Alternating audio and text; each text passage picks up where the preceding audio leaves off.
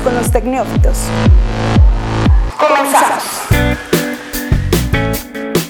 Hola, ¿qué tal a todos? Muy buen día, ya estamos en Tecnófitos, este programa para hablar de tecnología, de ciencia, de cambio climático, cultura pop y otros cuantos temas, pero pues antes de que nos vayamos a fondo, primero vean con quién estoy, o escuchen más bien con quién estoy. Siempre digo vean cuando debe ser escuchen, perdón. Exacto, bueno, quién sabe, una imagen mental, ¿no? Puede Exacto, ser. es la costumbre, como que uno siempre está habituado a ver tele y, y hablar como si fuera conductor de televisión, pero no, esto es un podcast y tenemos que hablar como si escucháramos. Entonces, escuchen a mi compañera Tere, ¿cómo estás? Muy, muy bien. Y espero que todos los que nos escuchan estén igual. ¿Y Elliot? ¿Qué onda? Ya se acabó agosto, ¿no?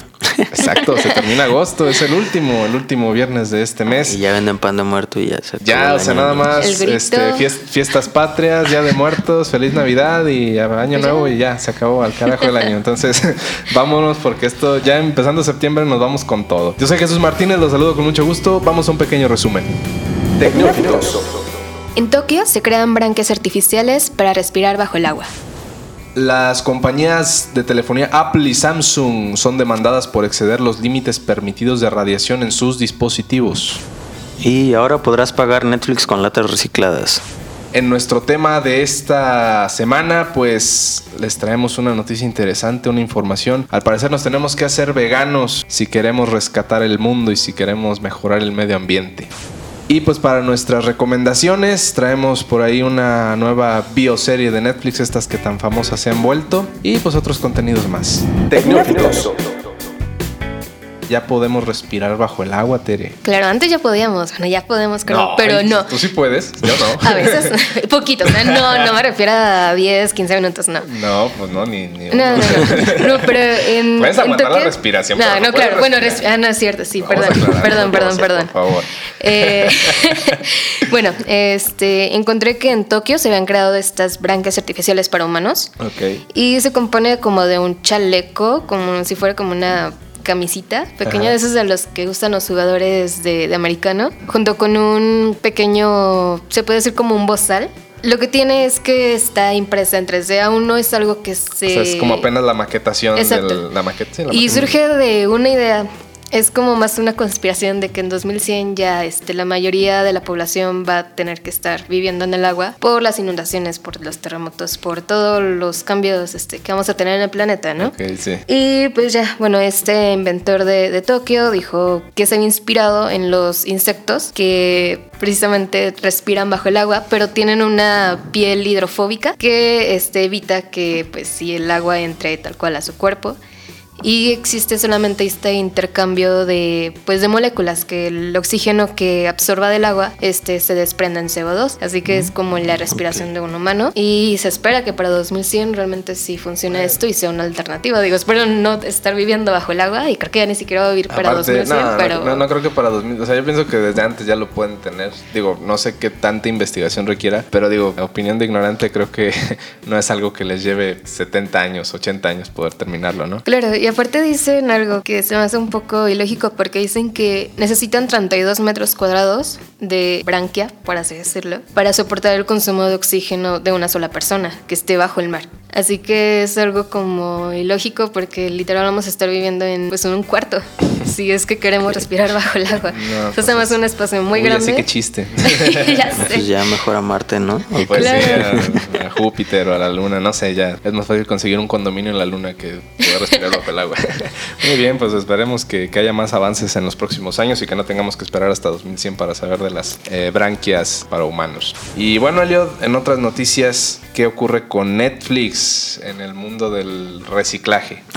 Pues Grupo Verdes lanzó una campaña que se llama Por un mundo más vivo. Por un mundo más vivo, sí. Va a poner como unos contenedores en tiendas departamentales donde tú vas a poder ir como a depositar latas de herdes y por cada lata que recicles te van a dar como una cierta cantidad. Creo que te dan por cada lata te dan un peso virtual. Un peso electrónico. Y esto es, o sea, como cuando juntes este dinero lo vas a poder cambiar por dinero para pagar servicios como luz, agua, pagar boletos de cine de Cinepolis, como justo decía la nota, pagar tu suscripción de Netflix, ¿no? Vaya, Eso sí me interesante. interesa. Entonces, suena interesante, suena como algo. Yo había visto algo parecido en, en el metro de la Ciudad de México. Sí, creo que es incluso también en otros países, ¿no? Que bueno, no Sí. solamente latas, sino metes botellas a una máquina y te dan crédito Sí. para pagar pasajes de transporte o... Incluso no, no sé qué empresa también ha hecho una activación así en la que cambiaba sentadillas por peso para entrar como Ay, no.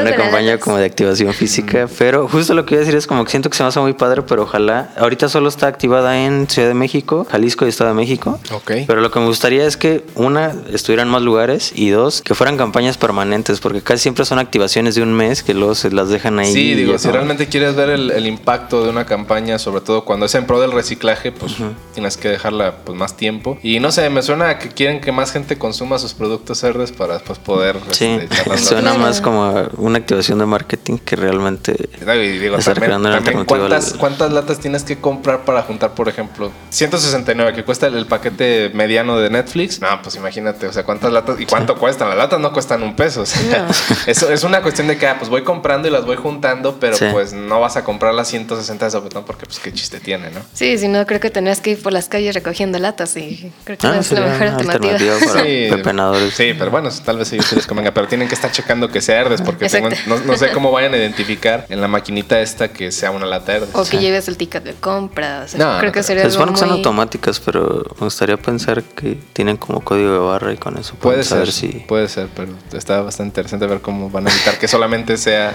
esas, esas latas. Pues muy interesante, esperemos que sí, que llegue a otros lados y que sea una campaña que realmente genere un impacto.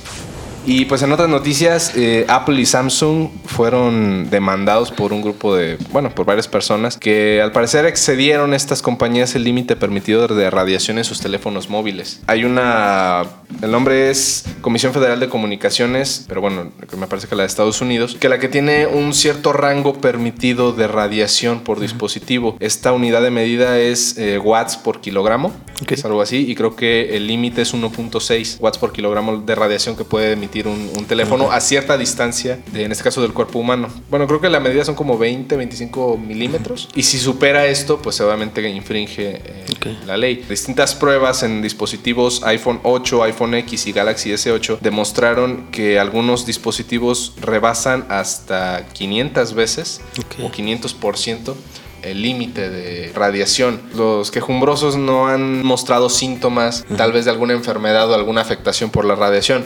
Ellos simplemente están diciendo, me están eh, pues sí engañando porque di- dice aquí en, bueno, dicen los, en las especificaciones que la radiación es, es menor a- o es equivalente a 1.6 watts por kilogramo y al superarla me están engañando, me estoy quejando y necesito que me Sí, indemnicen y que me paguen, ¿no? Digamos que es Claro. una cuestión más, este, encontrar un recoveco legal para decir quiero que me paguen porque Sí, me realmente no es engañando". como que les importe su salud, digo. Sí, digo, eh, sí, sí, obviamente un- una mayor radiación o estar expuesto a una mayor radiación, en este caso con teléfonos, sí te vuelve más vulnerable o te expone más a una posible enfermedad de cáncer o, o alguna situación, ¿no? Por, por, por, esta, por este tema. Pero ninguno ha mostrado esa situación, simplemente es como quejarse. Exacto. Que es algo Muy gringo, ¿no? También Sí, como de. sí, definitivamente. O sea, es, es una gringada total que quieras buscar una laguna legal o algo así como para decir, ah, pues aquí me los. Digo, que, que de repente pasa, ¿no? Que de repente los descuentos y las épocas de ofertas, que buscas que, un, que se les haya ido Sí. un punto al precio total de un producto, por si estaba en 5 mil pesos y por un punto lo movieron a 50, pues ya ganaste una tele de. Mm, Claro, pero es muy diferente a tal cual acusar a una empresa de que te está haciendo daño a la salud o algo cómo- más Sí, sí, bueno, son, complicado. son- son diferentes cuestiones, pero van enfocadas a lo mismo, a buscar Claro. un, un tema legal. Sabes perfectamente que fue un error en el punto. Acá está haciendo tal vez una omisión, o está haciendo. Me, me suena también algo como el tema de medidores de emisión de, de carbono de los automóviles que estuvieron truqueados Sí. en Volkswagen, me parece. Pero aparte creo que esto es todavía más leve porque tengo entendido que justo acaban de cambiar como los aparatos de mediciones y acaban de cambiar como varias estándares de... Creo que ahora los miden a tres diferentes distancias. Sí, a 2, 5 y 10 milímetros. Ajá, entonces como ahora lo que pasa es que ya se puede medir mejor y encuentran que no es tan exacto como creían y encuentran estos errores, entonces como que sí suena más a que alguien se dio cuenta de eso y sí, está- está- para hacer una está- demanda colectiva, ¿no? se está tomando provecho y digo, la van con lo poderosos que son estos grupos electrónicos digitales, me parece que no van a ser Sí. ni cosquillas, pero bueno, está ahí como que la nota. Puede que incrementen el número de quejosos, no lo sé, pero pues, por lo pronto ahí está como el antecedente. Y bueno, pues ya con esto vamos a un pequeño corte. Eh, no se vayan, en un momento pues traemos más temas interesantes. Déjanos tus comentarios en arroba zona MX usando el hashtag Pregunta Neófita. Pregunta Neófita. Pregunta Neófita. Esto es Tecneófitos. Continuamos. Pues ya estamos de regreso, no sin antes invitarlos a que se unan a la comunidad en Twitter, arroba tecneófitos, ahí pueden platicar con nosotros, pueden dejarnos recomendaciones, sugerencias, quejas también se aceptan, no las vamos a leer, pero pues las pueden dejar ahí, son libres de hacerlo. eh, y bueno, pues hoy nuestro tema de conversación es uno que me sigue dando vueltas en la cabeza. Cambiarse a una dieta a base de vegetales y dejando de lado el consumo de carne puede ayudar pues de gran forma al reducir el impacto ambiental. ¿Es cierto? Pues tal cual no se ha demostrado con datos realmente físicos. Digo, todavía el planeta se sigue yendo por la cañería, pero sí se ayudaría el cambiarte a una dieta, pero pues estamos conscientes de que no todas las personas lo pueden hacer. Digo, no es algo totalmente económico y hay muchas personas que por salud no pueden basarse solamente en una dieta vegetariana porque necesitan más proteínas o, o demás. O algunas personas realmente necesitan dejar la carne a un lado por cuestiones de salud, como es la obesidad, eh, la diabetes, y pues se tienen que cambiar este ritmo de vida. Pero también tenemos que ver qué otros aspectos y por qué te cambiarías a un estilo vegetariano en, en, todo caso. Sí, bueno, vamos poniendo un contexto. Un estudio de la revista Science demuestra que, bueno, a partir de una recopilación de distintas investigaciones, que la producción pues, de alimentos de origen animal genera un impacto 10 veces mayor que si generas, pues sí, la, la producción de, de, vegetales y de alimentos uh -huh. de, de, origen vegetal. Entonces, partiendo de este punto, se desglosan eh, muchas cosas que si eh, reduces el impacto de emisión de carbono. carbono. Sí, o sea, se hablaba que creo que del total de emisiones de carbono en el planeta, una cuarta parte es de la industria animal, ¿no? Así, como... Así es, el tema de las, de las hectáreas que equivaldrían mucho menos las que se utilizan para el, el, tema de la producción de vegetales que para la crianza de ganado o de distintos animales, también el tema de, de pescados y pues supongo que mariscos.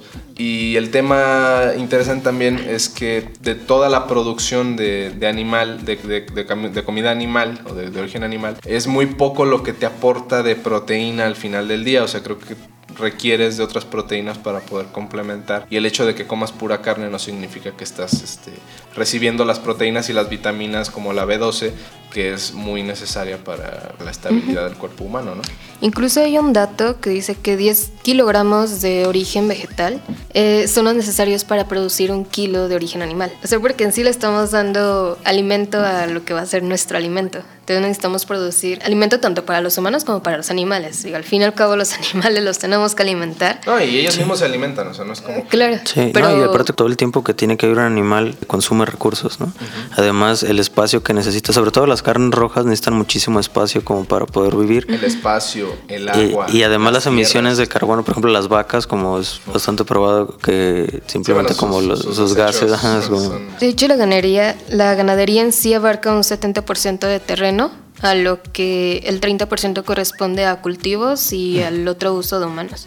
Sí, o sea, y estamos hablando que, por ejemplo, dicen que, bueno, si, si en un mundo donde quitáramos la producción de animales, el 76% de las tierras que se ocupa para ganado se devolvería al mundo natural, esto es equivalente a 3.100 millones de hectáreas.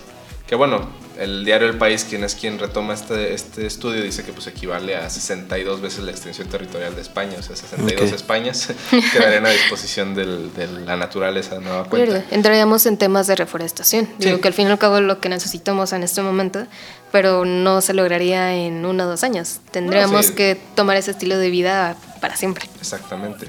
Y bueno, eso por un lado, el tema de que, bueno, se, se reduce el impacto ambiental. Pero quien es vegano hoy en día no lo hace para decir ayuda al planeta. Ellos, bueno, dependiendo hay unas situaciones que evocan a religión, evocan a ética, evocan a, estilo de vida. Algunos, bueno, dicen, yo no como eh, cosas de origen animal para evitar que mueran animales o para evitar que, lastimen animales. Eh, pero hay por ahí un, un artículo de un, de un especialista que comenta que, bueno, el hecho de que seas, lleves una dieta vegana no significa que no mueren animales. Al, bueno, no al contrario de que mueran más, pero siguen muriendo animales por todo lo que engloba generar productos para gente de estilo de vida vegana. Es que yo creo que como que nunca hay que perder eh, la perspectiva de que los humanos siempre van a estar como destruyendo el ecosistema, ¿no? O sea, como simplemente que existan ciudades, que existan casas, que existan carreteras, eso hace que estemos destruyendo y que estemos como interfiriendo el ecosistema. ¿no? Sí, y para que, para que un ser, para, no, no un ser humano, para que un, eh, un animal, cual, cualquier ser vivo pueda vivir, indirectamente va a tener que morir otro. Sí. Ya sea porque lo mates para comértelo o para que dañes su, o para que invadas su ecosistema para poder tú subsistir. Entonces, Digo, porque si vamos a tomar esta eh, dieta vegana, vamos a tener que tomar más tierras para cultivo. Exactamente. Fuera de lo que le dejemos a la ganadería, que creo que ya no existiría más que pues para algunos otros usos, tendríamos que tocar el tema de deforestación y va a ser pues sí, realmente desalojar a los animales. Y, y, por ejemplo, si ya tienes un cultivo, estás ahuyentando a los animales que puedan comerse ese, ese cultivo, lo- las aves que llegan a comerse los granos, los mismos animales que llegan a devorarse los primeros este, brotes del, del cultivo y a esos ya los envenenas o los cazas. Exacto. No, y Y- aparte también como la industria de alimentos de incluso o sea, de origen vegetal no está exenta de todos estos vicios, ¿no? O sea, como ya te metes en un rollo a través de pesticidas, de qué pasa con las empresas que tienen patentadas como semillas y es otro rollo, ¿no? O sea, como no se trata como de creer que también siendo vegano ya se arregla el problema, ¿no? Sino como de cada vez ser más conscientes de los excesos, o sea, como no, no está bien que una cuarta parte de las emisiones de carbono sean por la industria animal, ¿no? Entonces, como eso te habla que hay un exceso en nuestro consumo, ¿no? Ahora, también, llevar una dieta vegana no es nada más hacer el cambio de, de chip de decir, ah, ya no voy a comer carne y voy a comer puros vegetales, semillas y, y y alimentos de origen vegetal. No, requiere de asesoría médica, de, bueno, de ir con un nutriólogo, con un, con un médico para, para saber si ya no vas a consumir carne, ¿con qué lo vas a sustituir? ¿Y Porque cómo debes de dejar de hacerlo? Digo, porque no puedes dejar de consumir carne de un día para otro. Es gradual, o sea, tienes que ir reduciendo el consumo y sí hay vitaminas, sí hay alimentos de origen vegetal que contienen proteína que pueden suplir a la carne, pero es un proceso complicado, no es tan simple. Y dentro de los temas que tienes que cuidar cuando te vas a ser vegano, obviamente asegurarte de que vas a consumir eh, la, la proteína adecuada, eh, la vitamina B12 que pues tengo entendido no se encuentra en cualquier lado y que sí la requieres para, para un correcto desarrollo, sobre todo para los menores, o sea, los niños en, en un punto de desarrollo requieren este tipo de vitaminas. Eh, sí reduces algunos temas como, eh, la, bueno, previenes tal vez las enfermedades cardíacas, la presión arterial, eh, la expulsión de residuos alimenticios, es más fácil eh, digerir vegetales y todo esto a la carne que, que requiere más tiempo y todo. Pero sí, sí se necesita. Yo pienso que es un equilibrio, o sea, se requiere de sí no llevar una vida comiendo pura carne y sobre todo pura carne roja. Creo que hay una variedad inmensa para poder, este, no solamente alimentarte de, de reses o de. Y es que de por cerdo. simple naturaleza somos carnívoros. O sea, Sí. fuera de todo nuestro organismo está adaptado para esto. Somos carnívoros, pero somos omnívoros porque no, Bueno, no, sí. no, no solamente vivimos Con para comer pura carne. carne. Y creo que Claro. somos unos atascados, ¿no? O sea, como...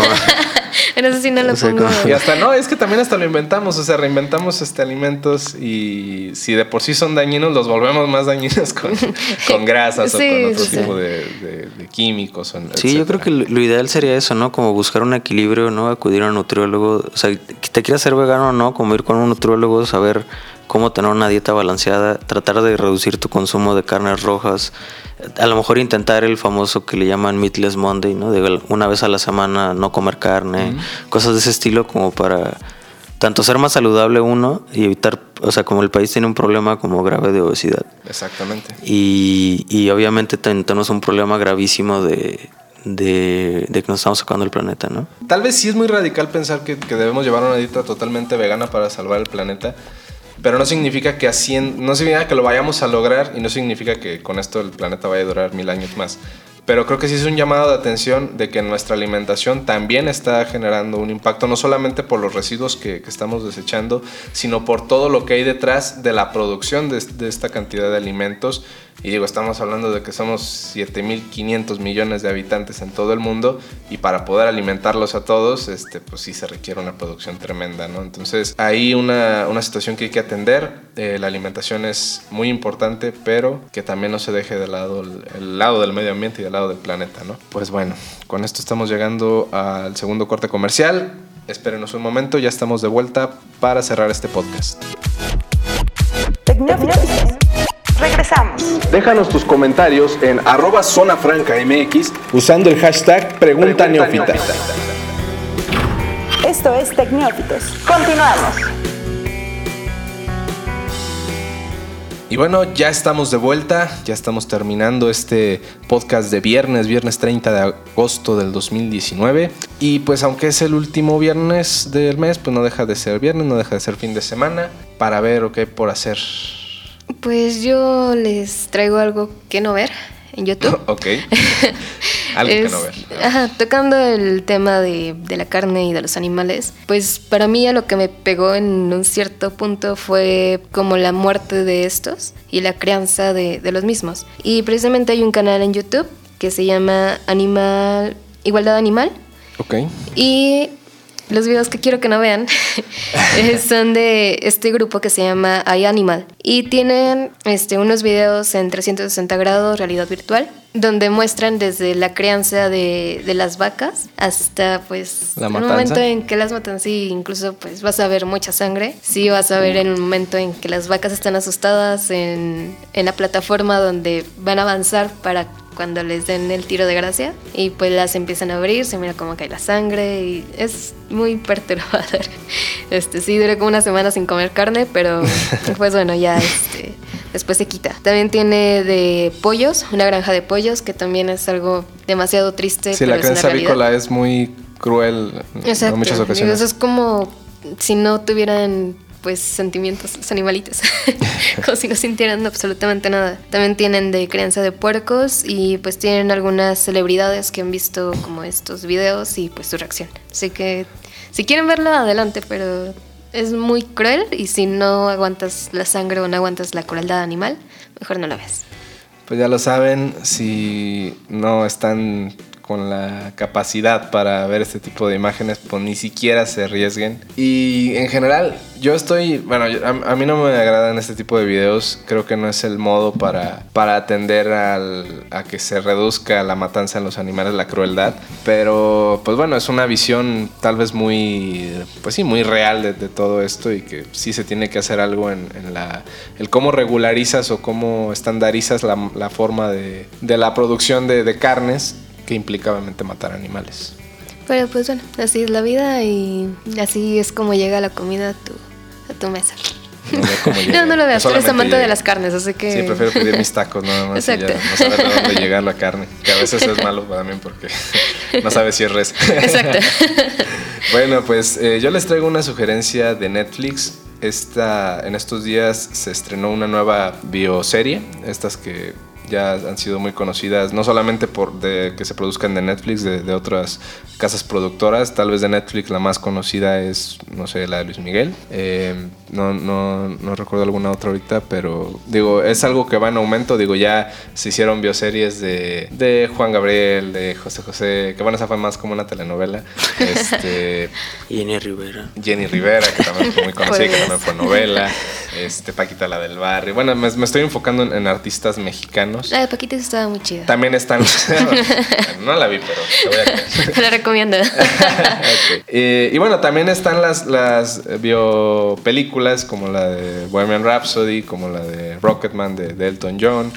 Eh, se están produciendo otras tantas. Y pues no, no se había tocado tal vez tanto el mundo de los futbolistas. Bueno, recientemente se sacó un documental de Diego Maradona, pero no es una serie como tal, es simplemente un documental de, de la parte de su vida como futbolista. Pero tal vez una de las primeras que ya tiene un, un tono dramático y donde te lo quiere mostrar como una historia, pues a cierto mundo ficticia a partir de, de una historia real, es de un futbolista argentino eh, muy conocido en la historia del, digo, para quien le gusta el fútbol tal vez lo, lo conoce bastante bien, se llama Carlos Tevez, una figura eh, que se reconoce principalmente en el Boca Juniors, equipo de Argentina, pero que también ha estado en otros países y con la selección de Argentina pues también ha sido un ícono. Él atravesó una vida muy complicada, de por sí decir que, que los barrios de, de Buenos Aires son muy pesados y que digo, creo que no se comparan tal vez ni siquiera con, con lo más pesado que podamos encontrar aquí en México como, no sé, Tepito, este, Tlanepantla y todos estos este, reinos, sub, subreinos este, de- del, del centro del país. Y, y bueno, la historia se llama Apache, la vida de Carlos Tevez. Apache es como el, el apodo que se le dio a partir de- del, del barrio este donde él se crió, que se llama Fuerte Apache. Ok. Y pues va relatando la vida en un ambiente lleno de violencia, lleno de inseguridad, pero también donde es donde más brota el buen fútbol. Digo, los, los grandes futbolistas argentinos, salvo Messi tal vez, que, creo que no, no llevó esta vida tan complicada, pero Diego Maradona, eh, Carlos Tevez, por ahí eh, Juan Román Riquelme se crean en barrios donde sufrieron muchas carencias y de, y de mucha violencia e inseguridad y donde generaron un fútbol que, que solamente se ve en ese tipo de barrios. Entonces, es, una historia muy interesante, te muestra muchas cosas fuertes de, la realidad de, esa parte de Argentina y de cómo se sobrepone este futbolista que a la fecha sigue jugando, tiene ya este, aproximadamente 35 años y sigue siendo un futbolista en activo, precisamente con el Boca Juniors donde debuta. Eh, creo que es interesante, este, son ocho capítulos, es, el mismo formato de Netflix, es, una, es la, la primera temporada, creo que se va a producir por lo menos otra.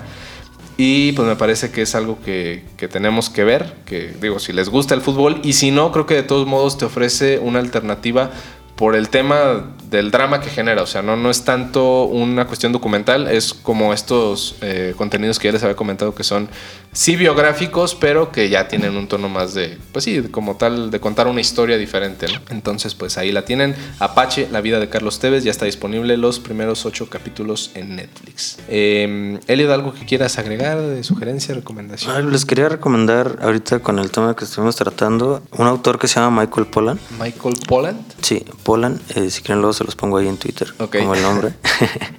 este tiene una serie de libros justo donde él se es especialista en todo este rollo como de la alimentación y los impactos que tiene tanto en la salud como en el medio ambiente. Tiene una, muchos libros. Tal vez el primero que yo les recomendaría es uno que se llama El dilema del omnívoro. Es muy bueno. Si no les gusta leer, también tiene documentales. Hay un documental muy famoso del del 2008 que se llama Food Inc. Y hay otra, una serie de documentales más que no recuerdo su nombre que está en Netflix, pero pueden buscarlo con, con el nombre del autor es Michael Pollan. Michael P-O-L-L. A-N. A-N.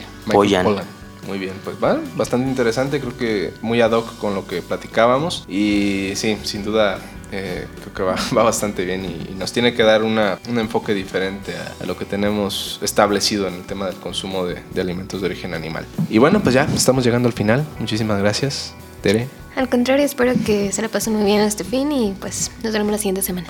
Así es, estamos aquí la siguiente semana. Elliot, ¿qué vas a comer este fin de semana? Carne, no es cierto. Esa es la actitud. Qué rico. Esa actitud de no me importa. y me voy a unir contigo, vamos a comer carne este fin de semana. y bueno, pues muchísimas gracias. Este, gracias que estuvieron aquí con nosotros. No se olviden de compartir el podcast, de, darle like ahí a la al contenido. En, estamos en Spotify. Y pues nada, si el mundo no se acaba y si no aparece por ahí algo algo diferente. Pues, si no se intoxican con carne. Si no se intoxican con carne, pues aquí nos estamos viendo la siguiente semana.